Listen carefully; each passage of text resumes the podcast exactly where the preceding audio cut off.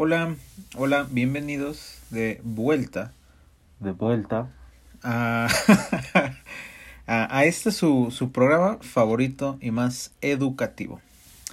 Ya me había... em, yo dije, no, sabes que ya nada más 10, 10 es un número perfecto.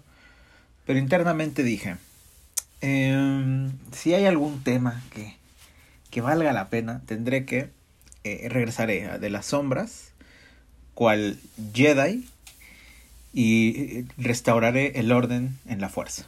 Y aquí estoy a hablar de, eh, a punto de hablar de The Mandalorian, la serie basada en la mitología de Star Wars y que actualmente pueden ver de forma legal en Disney Plus. Aunque si la van a ver pirata, no les diré nada, ya que es un producto de Disney y Disney no le afecta la piratería para nada. y bueno, ¿por qué? ¿Por qué The Man- ¿Qué tiene? O sea, habiendo tantos temas de interés, tantos temas de vida, ¿por qué una serie eh, donde sale un, un bebé Yoda eh, es el tema, ¿no? Simplemente no lo entiendo. ah, ah, ayuda. ah, simplemente no lo entenderían. O bueno, a menos que sean fans de Star Wars, entonces sí lo entenderían y sí entienden eh, la emoción de, de esta serie, que es mm, sencillamente uno de los uno de los mejores productos televisivos del año pasado. Yo no consumo muchas series, la verdad. No, o sea, para que vea una serie me tienen que enganchar demasiado desde los primeros dos, tres capítulos. O sea, sí me aviento dos, tres seguidos. Pero si esos no me convencen, no la voy a terminar de ver. Em, puede que la retome después o puede que no. Pero bueno, Mandalorian desde los, desde los primeros 15 minutos de su capítulo ya está en... te tiene en el bolsillo. Sobre todo si eres fan de Star Wars, yo mm, no soy tampoco el más fan o super fan, pero me gusta mucho. Me gusta mucho la Guerra de las Galaxias. Creo que es el producto capitalista que más me gusta. Eh, o sea, comparándolo con otras franquicias tipo Marvel o, DC Comics. También está Transformers, Rápido y Furioso, todo eso. Yo creo que Star Wars es la que más me gusta, a final de cuentas. Mm, eso sí, la, última trilogía de secuelas no... No, para mí no. Eh, bueno, el capítulo 7 sí, el 8 y el 9 0. 0, 0, 0. Y el 7 porque es un apego a la nostalgia, ¿no? Y, y ahorita llegará a ese punto. Pero bueno, hablemos de El Mandaloriano, que es una serie que está hecha por John Favreau, pero una constante es el cambio de directores y directoras a lo largo de la serie. Son actualmente mm, dos temporadas, que son asimismo una temporada larga. O sea, cuenta el mismo hilo desde el capítulo 1 hasta el capítulo 16, creo. Em, creo que sí son 16. Y, y están divididas en, en dos partes. Y es, eh, como les digo, en, en ese lapso van cambiando de directores. Es algo que iba notando al final de los capítulos. Me gusta a veces ver los créditos. Y mm, el Mandaloriano cuenta con, con una variedad muy extensa de, de directores y directoras poco, poco familiares, aunque sea para mí. Eh, eso sí, hay un capítulo que es mm, ah, mi favorito, yo creo. Bueno, mi favorito favorito es otro, pero el que más me emocionó en el momento, yo creo que fue el capítulo 4, que eh, casualmente lo dirige Bryce Dallas Howard, la actriz de eh, Jurassic World, Mundo Jurásico. Ella es la directora de este de ese capítulo y es, es muy bueno, me sorprendió mucho ver su nombre al final. Yo mm, bueno, para mí Bryce Dallas Howard no es una gran actriz, es una buena actriz, pero mm, digo, no es tampoco no hay que echar cohetes. Eh, pero bueno, resulta ser una directora muy, muy competente, muy buena. Ya veremos si, si vuelve a incursionar eh, en la serie o, o en otras series de, de Disney o incluso largometrajes propios. Sería bueno, sería bueno ver esa mirada. Tiene, tiene mucho originalidad y, maneja muy bien la atención, lo cual eh, es, es diferente, ¿no? únicamente, por ejemplo, eh, Catherine Bigelow, que es otra directora muy, muy buena y muy respetada, posiblemente la, la directora mm, más grande de la historia, entre comillas, eh, porque es la única que ha ganado el Oscar a Mejor Dirección, la única mujer. Pero bueno, obviamente hay directoras de más magnitud que Catherine Bigelow, pero ella es la más resonada por este, este logro sin precedentes. Que puede que este año cambie eso, eh, hablando, cambiando un tantito de tema, puede que este año se dé el segundo Oscar a Mejor Dirección para una mujer. Ya que van pegando fuerte eh, Chloe Shao y Regina King. Lo cual me, me, sorprendió bastante, la verdad. Bueno, no me sorprendió bastante. Pero que ellas sean las favoritas, sí me, sí me sorprende que sean dos mujeres, ¿no? Y sería la primera vez en toda la historia que dos mujeres están dominadas a mejor dirección en el mismo año. Eh, aunque si me preguntan a mí,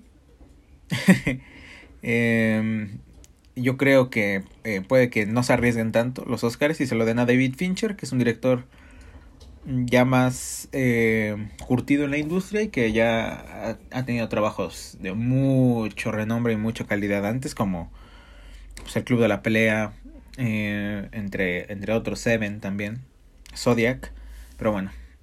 Eh, regresando al Mandaloriano, es una serie eh, tipo western, tipo de vaqueros, pero en el espacio, lo cual le da una atmósfera muy diferente a las otras películas y producciones de, Star Wars. Y, como les digo, las, la trilogía nueva no fue mucho de mi agrado. De hecho, no fue mucho del agrado de nadie. pero... Pero bueno, se intentó hacer algo con nuevos personajes, nuevos protagonistas y no salió. No salió bien. Eso hay que admitirlo. Pero bueno, eh, el Mandaloriano y por ejemplo también Rogue One, en la película Una historia de Star Wars eh, de Felicity Jones y Diego Luna, apelan más a, a un Star Wars más clásico, eh, ambientado en los desiertos, o, o, bueno, en el caso de Rogue One, en, en la Estrella de la Muerte, ¿no? Y este quizás sea un factor apego a la nostalgia eh, que te hace ver las cosas de diferente forma. Y yo lo pensé al principio con el Mandaloriano, después de la primera temporada, dije, mmm, es, es, muy, es una serie muy buena, pero quizá me estoy dejando llevar por mi lado fan.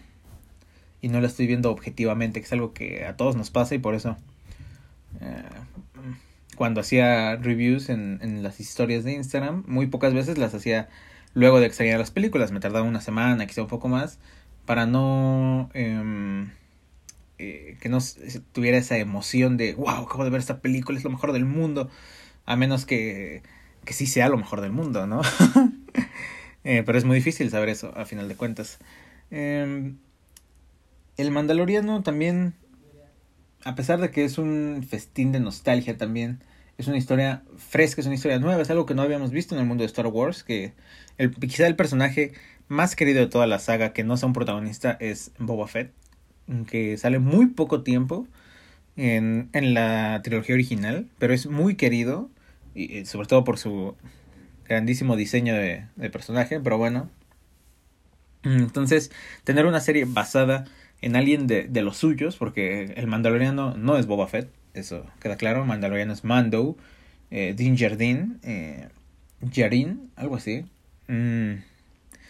Y era algo muy emocionante para todos los que, los que somos fans. Ahora sí, la historia ¿no? del episodio 7, yo creo, no estoy seguro a decir verdad, pero yo creo que la vez que más me he emocionado en una sala de cine, yo creo que es eh, viendo ese, esa película, el episodio 7. Y no o sea, toda la película pues sí es, es muy eh, emocionante y muy eh, eh, entretenida a final de cuentas. Eh, pero los primeros minutos con el tema de Star Wars y la pantalla negra con el texto, o sea, se me puso la piel chinita en ese momento, lo recuerdo muy bien. Y, y bueno, es, es, o sea, eh, yo no creí que eso fuera posible. Yo veía, eh, me gusta mucho ver video reacciones, la verdad, en, en YouTube. Es algo, es, es, mi pasión. Eso y los videos de fantasmas, pero em, yo veía como la gente se emocionaba demasiado, ¿no? Antes de, de esta, de esa experiencia, digo. Y yo decía, chale, o sea, ¿cómo, cómo se emocionan tanto, ¿no? O sea, ¿qué, qué, qué, qué pasa? ¿Qué sienten? Y cuando viví eso dije, wow, ya, ya, ya entendí. ya entendí a la perfección a qué se refieren. Entonces sí, yo creo que es, es la experiencia en la que más me he emocionado en una sala de cine, viendo una película de Star Wars. Y al final de la serie del Mandaloriano hay, eh, no sé si hacer spoiler o no, pero sale alguien muy, muy importante de las películas originales que, wow, se, se roba las, las lágrimas. La verdad es que es una serie muy, es una, es una serie muy trágica, es un western. Los westerns americanos por excelencia son trágicos, son tragedias, donde al final el outlaw, el, el vaquero, sale, sale perdiendo al más puro estilo de Red Dead Redemption, eh, del cual alguna vez debería hablar también. Es. Uf, ese, es, otro, es otro pollito, ¿no? Pero bueno. El caso es que. Eh, no sé, o sea, les digo, para mí es difícil engancharme en series. Entonces, que una serie eh, te, te amarre de una forma tan impresionante y te haga querer tanto a sus personajes, tanto a Mando como a Grogu, eh, como a Kara, Mm, es, es complicado en estos días que hay tanta demanda y, tanta exportación de contenido eh, audiovisual para la televisión. Simplemente Netflix, vamos, tiene el monopolio de, de las series. Y esta serie no es de Netflix y quizás quizá por primera vez en un par de años, tendría que pensarlo mucho, pero quizá, la, quizá por primera vez las mejores series no se estrenaron en Netflix. O sea, el, el, el bonche, vaya, no me refiero a el top 1, el top 2, no, o sea, como el grueso de series buenas. Este año Netflix estrenó cosas muy, muy malas. o sea, también Amazon, también Disney, pero Netflix las produce eh, de manera tan fácil y tan masiva que sus errores son más visibles. En cambio, piensas en Amazon, ah, The Voice, ¿no? Piensas en Disney, ah, The Mandalorian. Netflix, ¿qué? Este, ¿qué, qué, tuvo Netflix este año? The Crown, quizá. Eh, Gambito de Dama, que mm, yo creí que me iba, wow, qué serie. La verdad es que qué, qué serie tan aburrida, ¿eh? Pero bueno. este, eh, en cambio, a, a, mí, y no es por la falta de, dirán, ay, pues mencionaste puras series de acción, ¿no? Comparando con The Voice y El Mandaloriano, pero al final de cuentas hay series lentas como Afterlife, como mmm, eh, Bojack Horseman, que, que duran muchas temporadas y que tienen un desarrollo muy lento de personajes, pero aún así te, te enganchan porque son series muy buenas. En cambio, Gambito de Dama, a pesar de que es una serie muy corta, no, para mí no, no le vi el, atractivo que todos lo veían. Quizá todos lo veían por Anya Taylor Joy. Puede, puede, ser, una, puede ser una opción, pero bueno. ¿Qué, qué, qué podemos aprender del Mandaloriano? Que, que hay que respetar a los clásicos. Hay cosas que queremos cambiar. Ya sea, eh, eh, por ejemplo, vamos a tomarlo como una metáfora. Star Wars es una tradición eh, como las hay en muchos otros lugares, ¿no? quizá en tus propias familias, ¿no? Hay tradiciones con las que tú no estás de acuerdo e intentas cambiarlas, intentas romper el molde y termina en un problema. A veces es mejor apegarse a esas tradiciones para tener una convivencia más sana. Eh, el, fanbase de Star Wars estaba muy molesto por el resultado de las últimas tres películas y estaba demasiado molesto. Y eso se vio en la taquilla. Claro, siguen recaudando miles de millones de dólares, pero vaya, Avengers Endgame hizo una película, no sé, mmm, palomera, y es la película más vista de todos los tiempos, ¿no? Pero porque hizo caso a sus fans y les dio lo que querían. Y lo hizo bien, lo hizo de una forma entretenida. Em, en cambio, Star Wars hizo unas películas horribles creyendo que de todas formas la gente las iba a ver y no. No, así no. Así no funcionan las. la, la, las fanbase, ¿no? Y se las dieron a J.J. Abrams solo porque. A Abrams, solo porque había hecho Star Trek, supongo. Pero realmente JJ no es un buen director, o, ni siquiera un buen jefe, a decir verdad. Mejor hubiera preferido que se lo hubieran dado a John Favreau desde el principio, ¿no? Que para los que no ubiquen, John Favreau eh, ha hecho las películas de Iron Man, El libro de la selva, El Rey León. O sea, es, es el, posiblemente es de los tipos más cancheros que hay en el cine. Puede hacer lo que él quiera, es... Eh, él le entrega todas las franquicias porque toda la gente le tiene muchísima confianza, porque es un tipo que entrega calidad. Digo, si eres la persona que creó a Iron Man, y Iron Man es eh, posiblemente el superhéroe más rentable de la historia del cine, y Robert Downey Jr. es el actor mejor pagado, algo, algo tiene que ver el director, ¿no?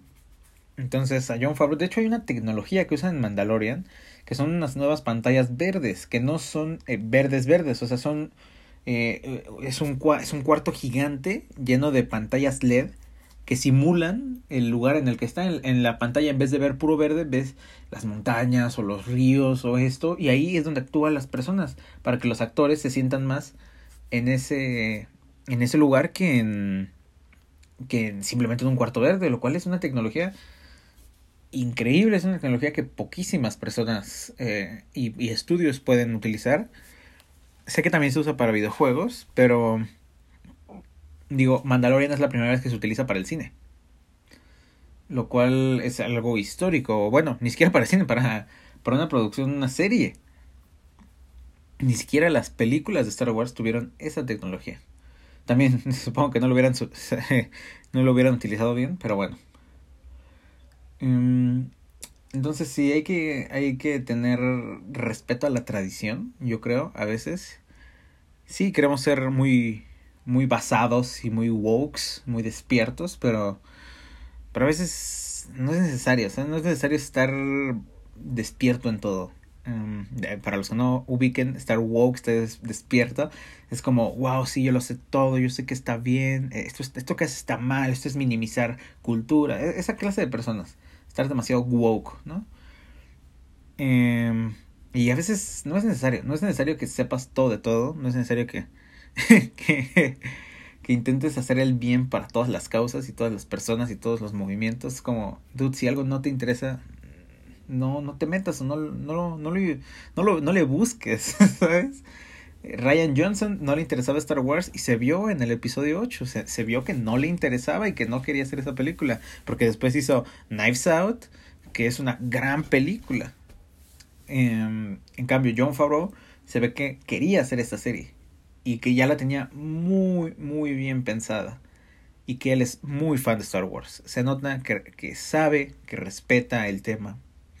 Entonces, si tú sabes de algo, conoces algo, intenta tratarlo con la, mayor seriedad, porque si, si tú mismo no, no te tomas en serio lo que haces, eh, nadie más se lo va a tomar en serio. Es la gente que se la pasa minimizando su carrera, ¿no? Que hace chistes y así dice, no, es que está bien fácil, que no sé qué. Y es como de, dude, ¿cómo esperas que entonces respete, respeten eh, eso si, si tú mismo me estás diciendo que, que tú tampoco lo haces, ¿no? ¿Cómo, cómo esperamos eso? en fin. Yo creo que eso es lo que lo que he aprendido y he reflexionado sobre el Mandaloriano, la mejor serie del 2020. Estoy estoy segurísimo, es la mejor serie del año pasado, ya que el final, el final es es otro, es otra cosa. Y no no le haré spoiler simplemente porque me gustaría, ¿no? Que alguien más se pudiera emocionar de la misma forma que yo lo hice en ese momento, ya que es, es simplemente mágico y es impresionante ver cómo alguien que que eh, vaya, o sea, John Favreau es una persona que no tiene nada que demostrar, como se los digo, es una persona que ya lo hizo todo. Aún así se siga superando a sí mismo y es se, se destape como como un gran director de, de empresa, vaya, un director de, de monopolio, porque vaya, John Favreau no nos va a dar una cinta de, de arte o de, o de autor, nos va a dar una buena producción de entretenimiento de un nivel muy superior a todas las demás. Digan lo que quieran de su de su libro de la selva, pero es una buena adaptación. Y de sus películas de Iron Man, que, bueno, eh, cada quien tendrá sus opiniones, pero vean dónde está Iron Man y qué significa Iron Man en, en estos años, cuando Iron Man era uno de los superhéroes más aburridos de todos, de todos los que había. Y ahora eh, todos creían que el Mandaloriano venía simplemente a hundirse más junto con con la franquicia de Star Wars que ya está hundiéndose y no rescató esta franquicia y le está dando una segunda oportunidad. Eso ha sido todo por esta vez. Esperamos vernos o escucharnos más bien pronto. Mm, eh, y que se encuentren bien y a salvo.